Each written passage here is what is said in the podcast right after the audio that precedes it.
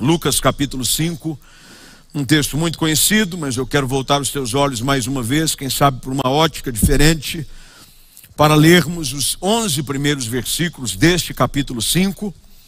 E depois da leitura, é muito importante que você não só acompanhe aí o texto que vai aparecer na tela, mas de preferência com a sua boa Bíblia aberta ou com seu tablet ou smartphone não sei o que você usa para acompanhar a leitura, mas é muito importante um papel, uma caneta, algo para você anotar tudo aquilo que Deus com certeza tem para revelar a cada um de nós nessa noite. Diz assim o texto: Aconteceu que ao apertá-lo a multidão para ouvir a palavra de Deus, estava ele junto ao lago de Genezaré, também conhecido como Mar da Galileia, Mar de Tiberíades e viu dois barcos junto à praia do lago. Mas os pescadores, havendo desembarcado, lavavam as redes. Entrando em um dos barcos, que era o de Simão, pediu-lhe que o afastasse um pouco da praia e, assentando-se, ensinava do barco as multidões. Quando acabou de falar, disse a Simão: Faze-te ao largo, quer dizer, vá para águas mais fundas e lançai as vossas redes para pescar. Respondeu-lhe Simão: Mestre, havendo trabalhado toda a noite, nada apanhamos, mas sob a tua palavra lançarei as redes. Isto fazendo, apanharam grande quantidade de peixes e rompiam-se-lhe as redes. Então fizeram sinais aos companheiros do outro barco para que fossem ajudá-los. E foram. E encheram ambos os barcos, a ponto de quase irem a pique. Vendo isto, Simão Pedro prostrou-se aos pés de Jesus, dizendo: Senhor, retira-te de mim porque sou pecador. Pois, à vista da pesca que fizeram, a admiração se apoderou dele e de todos os seus companheiros, bem como de Tiago e João, filhos de Zebedeu, que eram os seus sócios. Disse Jesus a Simão: Não temas, doravante serás pescador de homens e arrastando eles os barcos sobre a praia, deixando tudo, o seguiram. Vamos juntos orar? Quero convidar você, se possível, a curvar sua cabeça, fechar os seus olhos. Vamos falar com o Senhor. Pai eterno, graças te damos por esse tempo, pela oportunidade mais uma vez, mesmo que através de uma transmissão, nos reunirmos, espalhados por alguns cantos da cidade quem sabe por alguns outros estados e até mesmo em outros países, para cantarmos juntos, para ouvirmos falar das tuas maravilhas, para encontrarmos um espaço para apresentar as nossas petições e as nossas súplicas, mas também para parar para ouvir a voz, que é a voz do nosso bom pastor. Fala conosco. Ajuda-nos nesse tempo, nos minutos que temos a sermos instruídos de maneira tal que os nossos olhos sejam abertos e entendamos de maneira clara a maneira como o Senhor deseja que vivamos a nossa vida, mesmo em meio às adversidades que temos enfrentado. Leva cativo a obediência de Cristo nessa hora, o nosso pensamento, Senhor, e que jamais possamos desprezar a riqueza desse momento tão precioso, que é o momento da ministração da tua santa palavra. Oramos assim, no nome de Jesus Cristo. Amém e amém. A história que nós temos diante de nós nessa noite, como você deve ter identificado na própria leitura do texto, ela se passa às margens de um lago muito grande, um lago de água doce que pela sua imensidão era conhecido como mar, o mar da Galileia. fonte de suprimento, alimento e água para toda aquela região. Muitos viviam daquilo que aquele lago fornecia e produzia para que pudessem colocar algo sobre a sua mesa. E eles iam, como nesse caso do texto que temos, alguns pescadores, companhias como esta, que era de dois irmãos, eram dois e dois irmãos, Pedro e seu irmão, Tiago e seu irmão, faziam parte dessa companhia, sociedade que todos os dias fazia com que algo pudesse ser tirado dali para ser colocado sobre a sua mesa. Mas a verdade é que as frustrações fazem parte da jornada da vida, não só naquele tempo, como no nosso também. Você já enfrentou momentos, quem sabe, como esse do ano que nós estamos vivendo? Já entramos em agosto, já estamos aí há cinco meses do final de mais um ano e você nunca imaginou, por mais pessimista que uma pessoa pode ser ou consiga ser, olhar e enxergar no seu futuro um ano tão conturbado como este de 2020.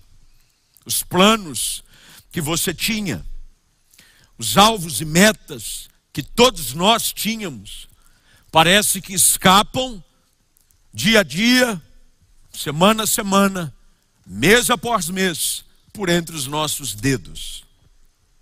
Quantos sonhos de casamentos com toda pompa, com os convidados e a lista já pronta, não tiveram que ser adiados e, se não foram adiados, adequados para a presença de alguns, quem sabe os pais e um ou outro padrinho para representar aqueles que você já havia convidado anteriormente. Planos de viver um ano de conquista, de formatura, planos de você ver, quem sabe, a sua empresa romper, quem sabe você ver o seu trabalho florescer como nunca antes. E de repente, você vê diante dos seus olhos um cenário de muita decepção. A palavra talvez que possa melhor definir os últimos meses que temos vivido até aqui, esse é o quinto mês que nós entramos nessa, nessa distanciamento social, no qual nós teremos mais uma vez que partir do pão e beber do cálice, a mesa do Senhor distantes. E a palavra que melhor possa definir é uma palavra chamada frustração. Quando sonhos, quando projetos, quando planejamentos são feitos e de repente você volta para casa de mãos vazias. Quem sabe esse era o mesmo sentimento que agora dominava o coração não só de Simão, Pedro, mas de todos os seus companheiros. Viviam daquilo. Eles provavelmente não só nasceram naquela região, mas eles também aprenderam a tirar o seu sustento, o seu ganha-pão daquele lugar. Conheciam como poucos os detalhes daquele lago e sabiam de que o melhor horário para se pescar era a noite.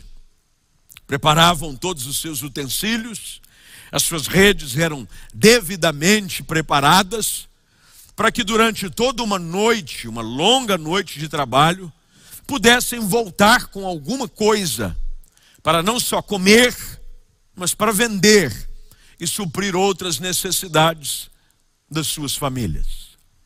Nesse dia, em ocasião, em, especial nessa ocasião, Jesus está sendo agora já seguido por uma grande multidão. O texto diz, o verso primeiro é rico em detalhar qual é o cenário que temos desenhado diante dos nossos olhos aqui, que nos é narrado. Uma grande multidão o apertava para ouvir a palavra de Deus. Muita gente. Gente o apertava e talvez Jesus, tentando encontrar algum tipo de espaço, percebe que junto à praia haviam dois barcos. E ele então decide entrar em um dos barcos. Esse barco em particular era o barco de Simão Pedro.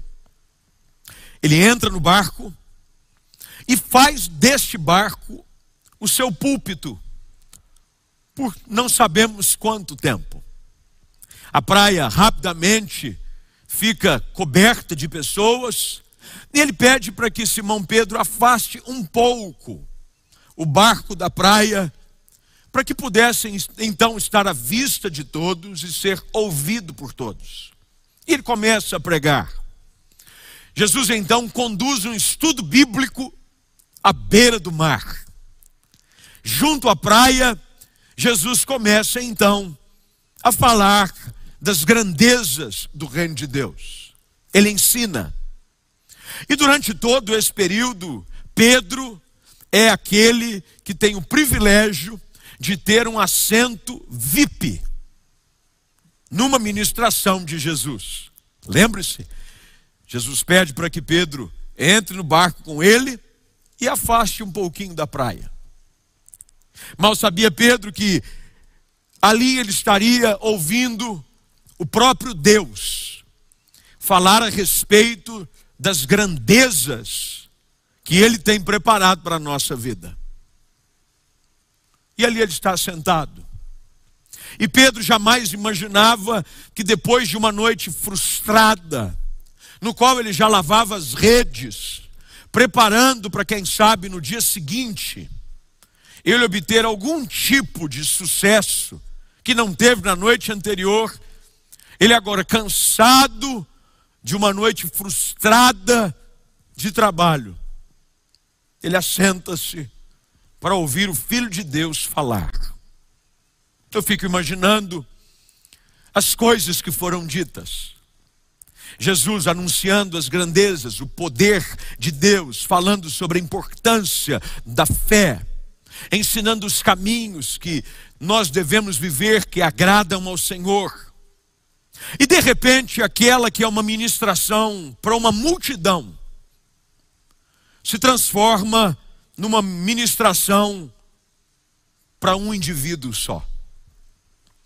Jesus falava para uma grande multidão, mas agora ele começa a falar para uma pessoa só. Jesus volta a sua palavra quando ele acaba de falar, verso de número 4. E ele então dirige a voz a Simão. Ele diz a ele: Vamos navegar um pouquinho mais distante. Vamos entrar um pouquinho mais fundo no mar. E vamos lançar a rede. Faz o seguinte, Pedro pega o seu barco, entra um pouquinho mais para dentro do lago e lança a sua rede. A resposta de Pedro é uma resposta que reflete muito daquilo que nós pensamos quando Deus nos manda ou nos pede para fazer algo fora do comum. Simão tinha o seu próprio negócio, ele conhecia do assunto. Eles eram pescadores profissionais. E ele bem sabia de que o horário certo para se pescar era à noite e na parte mais rasa.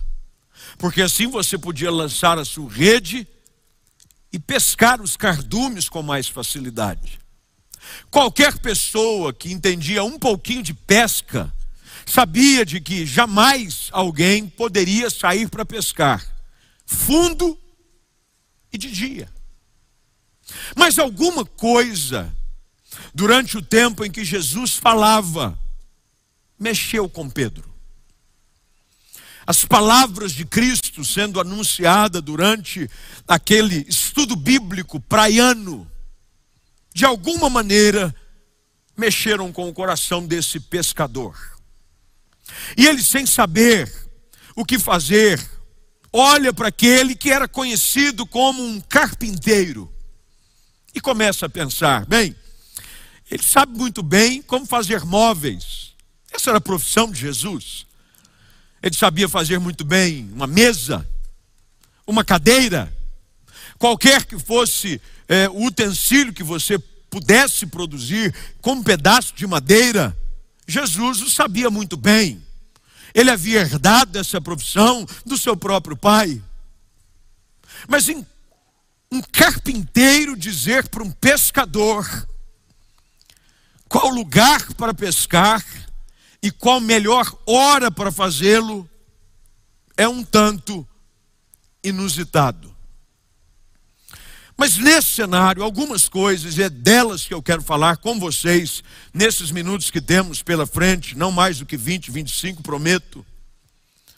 Algumas coisas nesse cenário de frustração. Deus ensina Pedro e quer ensinar a nós também. Nesses cenários aonde a gente volta para casa um tanto chateado, havíamos feito planos, projetos, ideais, e de repente nós voltamos um tanto que decepcionados e frustrados. Quais são as lições desse texto, desse encontro de Jesus no barco de Pedro, que podem se aplicar para a nossa vida hoje? também. Bem, a primeira delas, se você puder anotar aí, eu espero que lhe seja muito útil, é de que existem situações que Deus permite que os, todos os nossos esforços não levem a lugar nenhum. Você já se viu assim? Você fez a sua parte. Quem sabe é num casamento, aonde você andou todas as milhas, você perdoou 70 vezes 7. Você sempre deu a outra face. Você sempre fingiu que não havia visto nada. Você sempre ficou calado. E você vê todo o seu esforço sem recompensa. O casamento cada vez mais naufragando as redes cada vez mais vazias, porque o simbolismo da rede aqui é de um esforço que faz com que alguém volte para casa de mãos vazias. Pedro e os seus companheiros haviam feito tudo aquilo o qual eles haviam sido treinados para fazer. E mesmo assim, nada aconteceu. Você já fez algo assim na sua vida? Você fez tudo aquilo que podia Pastor, eu fiz a minha parte. Olha, eu me esforcei. Eu, eu suei a camisa. Eu paguei o preço. Eu, eu fiz tudo que estava ao meu alcance. Mas voltei para casa de mãos vazias. Eu procuro trabalho todos os dias, eu levanto cedo, mesmo nesse período de pandemia. Eu estou sempre atento às agências de trabalho, eu estou sempre atento às postagens, às oportunidades que aparecem por aí. Eu faço a minha parte, pastor. Nesse período, eu estou tentando me aperfeiçoar. Eu estou fazendo um curso online de inglês grátis. Eu estou fazendo alguma coisa, eu estou me esforçando, eu me preparo, eu me esforço, mas o resultado é sempre o mesmo: nada. Um dos sentimentos mais difíceis é quando você faz a sua parte e nada. É quando você sua camisa, quando você se esforça, é quando você faz tudo aquilo que te orientam a fazer e nada acontece. É desanimador quando você vai ao médico e você tenta todas as medicações possíveis, imaginárias. Você segue o tratamento direitinho. Você segue toda a prática orientada pelos médicos, mas não vê melhora nenhuma no seu quadro. É difícil. Quando você se depara com as frustrações da vida. Quem sabe Jesus escolhe, Jesus, por ser onisciente, ele sabia muito bem como havia sido a noite anterior de Simão e de seus amigos. Jesus sabia muito bem de que o cenário que ele encontrara ali naquela praia era um cenário de gente desanimada. Talvez muito parecido com o cenário que ele encontra aí dentro da sua casa.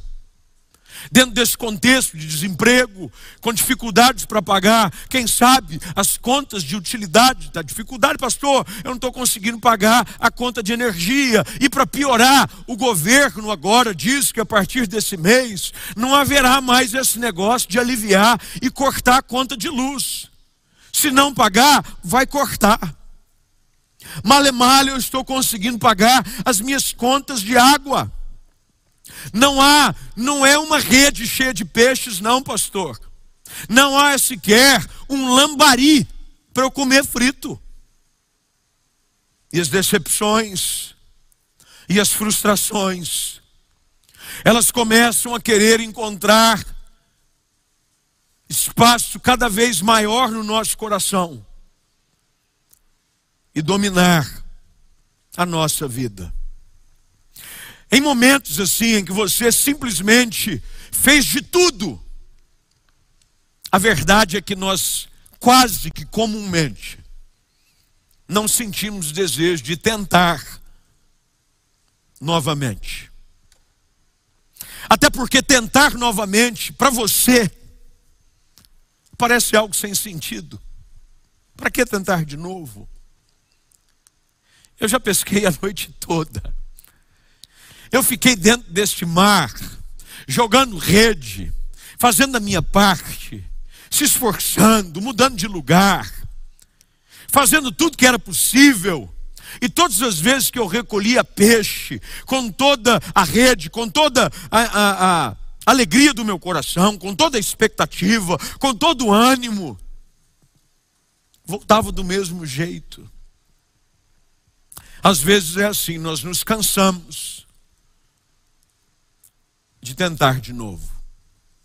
Deus permite com que situações assim venham. Segundo, Deus permite que os nossos esforços, de tempo em tempo e de situação em situação, sejam frustrados, para que eu e você percebamos de que nunca estivemos nem nunca estaremos no controle de nada. O que Jesus disse a Pedro, exatamente agora, segundo o texto diz no verso de número 4, de fazer-se ao largo e lançar as suas redes, era algo sem sentido nenhum. Talvez como essa palavra chegue até você nessa noite. Deus falando a você, é hora de tentar de novo. É hora de você entrar nesse mês na expectativa de que algo vai acontecer. Mas, pastor, estava todo mundo dizendo que esse negócio da pandemia era uma semana, era duas semanas, ia durar três. O pior de todos, eu até falava essa semana com o pastor Luciano Subirá, que esteve aqui conosco no culto de terça-feira passada. Ele diz, rapaz, e eu ainda achava que eu estava sendo mais realista do que todos os nossos colegas, porque eles falavam de que essa pandemia deve durar no máximo um mês. Não, as coisas devem se ajeitar. Um outro dizia em dois meses, e eu enchi o peito para dizer, no mínimo três meses. Aí eu brinquei com ele, já estamos indo para o quinto, né? Ele falou, pois é. Cinco meses em que você está esperando alguma coisa melhorar. E a gente está parecendo carro esperando sinaleiro abrir. É fase vermelha, é agora amarela, é laranja, é verde. Aí na hora que você começa a acelerar, te manda frear. E você fica naquela expectativa: será que vale a pena insistir? Será que vale a pena tentar mais uma vez? Será que vale a pena? Qual o propósito disso tudo? Bem, algumas coisas Jesus usa nesse contexto para trabalhar na vida de Pedro. E eu creio que para trabalhar na nossa vida de, também. Primeira delas, anota aí. Primeiro, é para fazê-lo conhecido a cada um de nós. Lembre-se, é nesse cenário de frustração e decepção que Jesus se manifesta. Jesus tem a especialidade de se manifestar em cenários de frustração e de adversidade. Todas as vezes que você encontra Jesus em algum dos episódios narrados dos evangelhos, ele sempre vai se manifestar num lugar de dificuldade. Afinal de contas, O bom pastor está sempre à procura daqueles que tanto precisam do seu cuidado e do seu favor. Quem sabe é nesse cenário de frustração e decepção que Deus não quer se manifestar de uma maneira singular na sua vida. As minhas maiores experiências, e eu posso dizer isso aqui publicamente a você que nos acompanha, com o Senhor, a maneira que eu conheci mais da sua graça, do seu favor, da sua bondade, do seu cuidado sobre a minha vida, se deram nos cenários de maior frustração que eu já vivi e de maior dificuldade que eu já enfrentei. Eram em momentos assim, em que eu já estava cansado de tentar.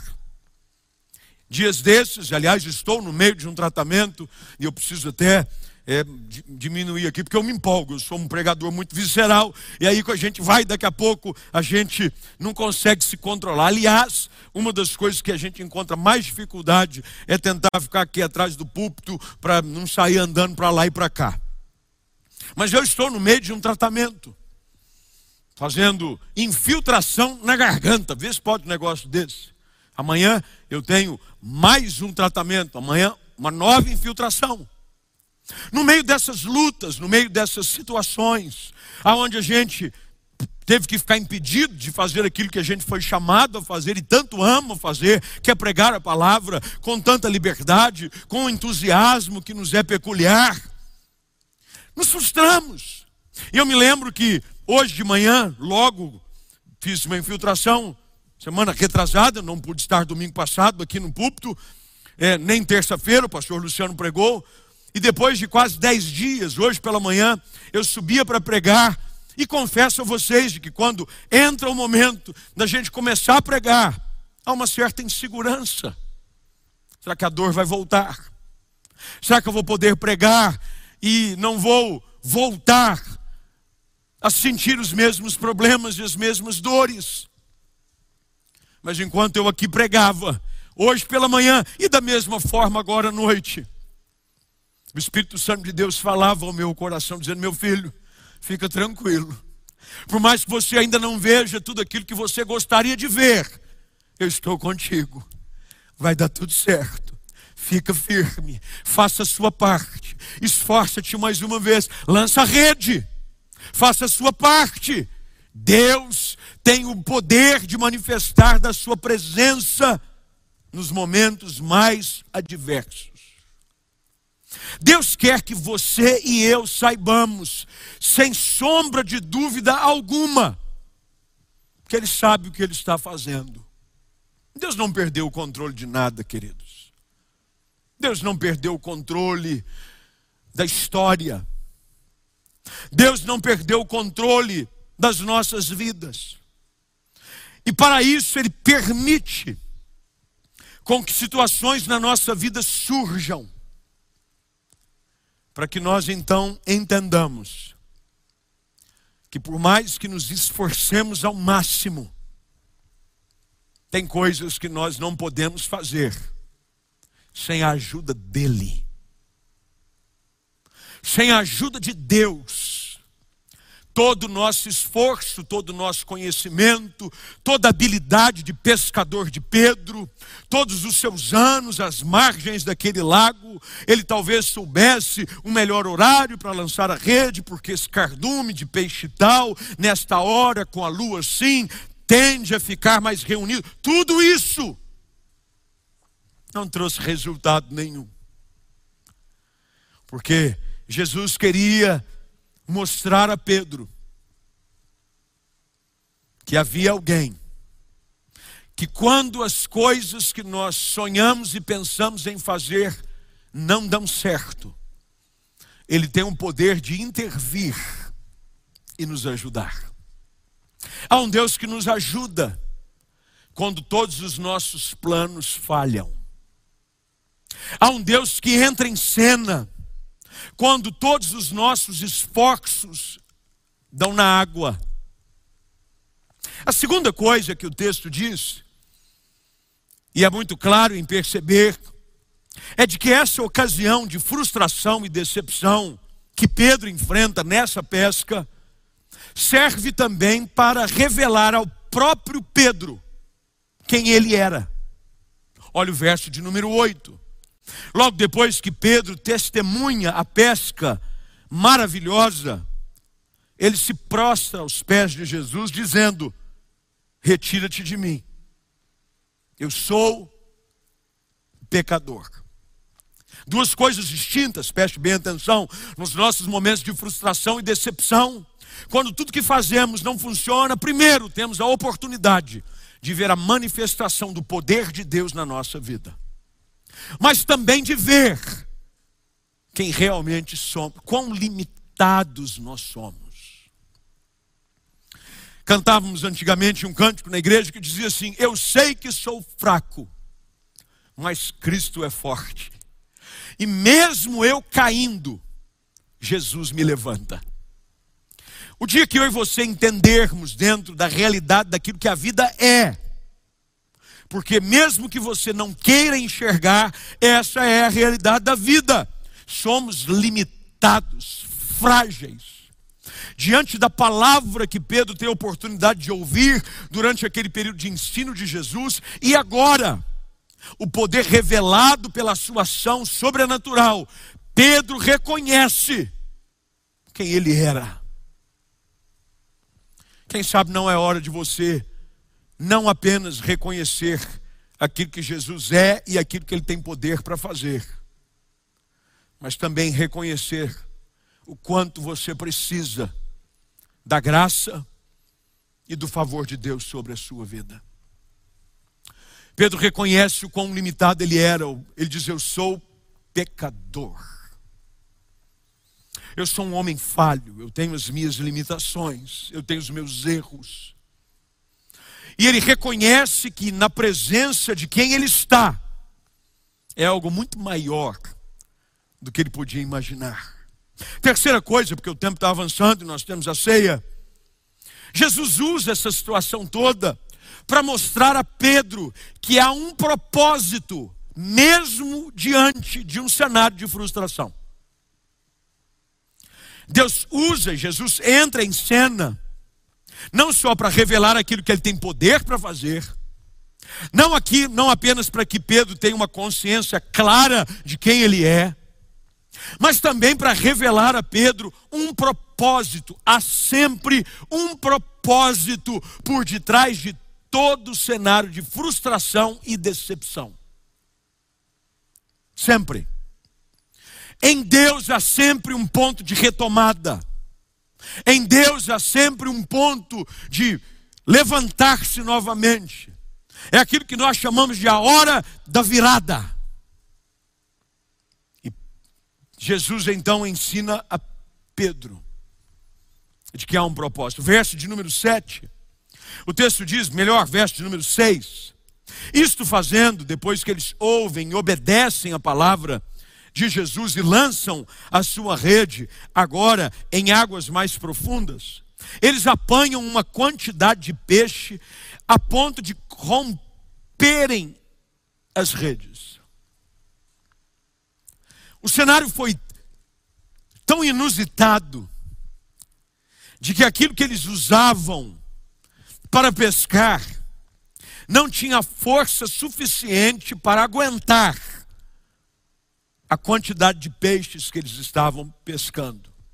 E o verso 7 então diz, aí sim, de que então Pedro e os seus companheiros fizeram sinais ao outro barco para que fossem ajudá-lo. E ambos os barcos foram cheios, a ponto de quase irem a pique. Você sabia que, mesmo num cenário de frustração, Deus pode nos ensinar um propósito maior. Às vezes, o seu melhor dia vem depois de uma noite de frustração e decepção. E Jesus estava ensinando para Pedro algo de que a vida é feita de um dia após o outro. É assim que nós caminhamos. Quem sabe o seu dia hoje foi um dia difícil. Mas lembre-se aquilo que o salmista afirma: a alegria sempre vem pela manhã. Um dia após o outro. No outro dia, Jesus revela a Pedro um propósito maior. De que mesmo que ontem tenha sido um dia de fracasso, e preste atenção, a palavra ontem aqui não está limitada a um dia específico, quem sabe a um período, são alguns meses, para alguns não é nem mesmo um período de pandemia, a sua frustração e decepção vem muito antes disso. Mas depois de um dia de frustração e decepção, Pedro se torna uma bênção na vida de alguém. Você sabia de que por mais que você tenha vivido uma vida de frustração e decepção, Deus pode usar a sua vida de uma hora para outra para ser bênção na vida de alguém. Deus pode pegar aquilo que você não tinha e transformar em algo grande não só para ser bênção na sua vida, porque preste atenção no texto, o barco que se encheu não foi apenas o de Pedro. Aliás, toda bênção que vale a pena ser vivida é a bênção que eu posso compartilhar com alguém. Bênção de verdade não é aquela que é suficiente só para mim, é aquela que é tão grande que eu posso compartilhar com outro. Eu tenho descoberto, ser abençoado é muito bom, mas ser usado por Deus para abençoar alguém é muito melhor. Não há melhor prazer e maior prazer do que esse, do que você não só ser alvo da bênção, mas canal de bênção na vida de alguém. Pedro, depois de uma noite frustrada, vê agora o seu barco recebendo coisas tão grandes, a pesca é tão grande, de que ele não consegue ficar com ela todinho para si. Ele começa a fazer sinal para o outro barco, para os seus companheiros. Lembre-se, eram dois barcos. E ambos foram cheios, a ponto de quase ir a Os dois barcos. Último lugar, para a gente terminar, ir para a mesa do Senhor. Deus permite com que algumas situações de frustração e dor aconteçam na nossa vida, para que nós finalmente entendamos de que não há propósito na vida se não for seguir a Cristo. O texto diz que, verso de número 9, a pesca foi tão maravilhosa, a admiração se apodera deles, dos seus companheiros. Eles não haviam visto nada antes assim. Olha que situação de contraste radical. 8 a 80. Arrastando seus barcos, depois de uma noite frustrada, as suas redes secas, não haviam pescado nada. E de repente, de uma forma inexplicável, sem nenhuma base lógica alguma. Lá estavam eles arrastando os barcos de novo para a praia, mas agora com tanto peixe que não conseguiam contar. Admirados, Deus pode transformar uma noite de frustração e decepção num dia de tamanha admiração por aquilo que ele tem o poder de fazer. Mas tudo isso tem um objetivo. E ele é resumido agora no verso de número 9 em diante, à vista da pesca que fizeram. À vista da pesca que eles viram o resultado. Eles viram o resultado de obedecer à voz de Cristo. Eles viram o resultado de tentar mais uma vez. Eles viram o resultado de acreditar contra todas as possibilidades. Eles viram o resultado de você não desanimar e achar que não há mais o que fazer. Eles viram o resultado à vista da pesca. Ficam admirados. Ele e os seus companheiros. E Jesus então diz a eles, verso de número 10: De agora em diante, vocês serão pescadores de homens. E o texto então diz que Pedro arrasta os barcos sobre a praia. E ele deixa tudo. Porque finalmente ele havia entendido de que o mais importante na vida não era o ter, mas é pertencer a alguém. É seguir a Cristo. Ele havia encontrado propósito para a sua vida. Ele havia encontrado aquele que finalmente havia resolvido os dilemas da sua alma. E o convite que Jesus lhe havia feito prontamente respondido, deixando tudo e o seguindo. Eu não sei quais são as frustrações que você tem enfrentado nesses dias. Talvez sejam muitas. Mas uma coisa eu quero que você entenda nessa noite, nessa oportunidade que Deus preparou para nós através dessa conexão. É de que por mais que o cenário que você está enxergando ao seu redor seja de frustração e desolação, Deus hoje quer que você experimente o que é viver em obediência e pela fé. Esses dois ingredientes, quando colocados em ação na nossa vida, produzem resultados extraordinários. Eu não entendo, não faz sentido, porque tentar mais uma vez. Não é a hora certa.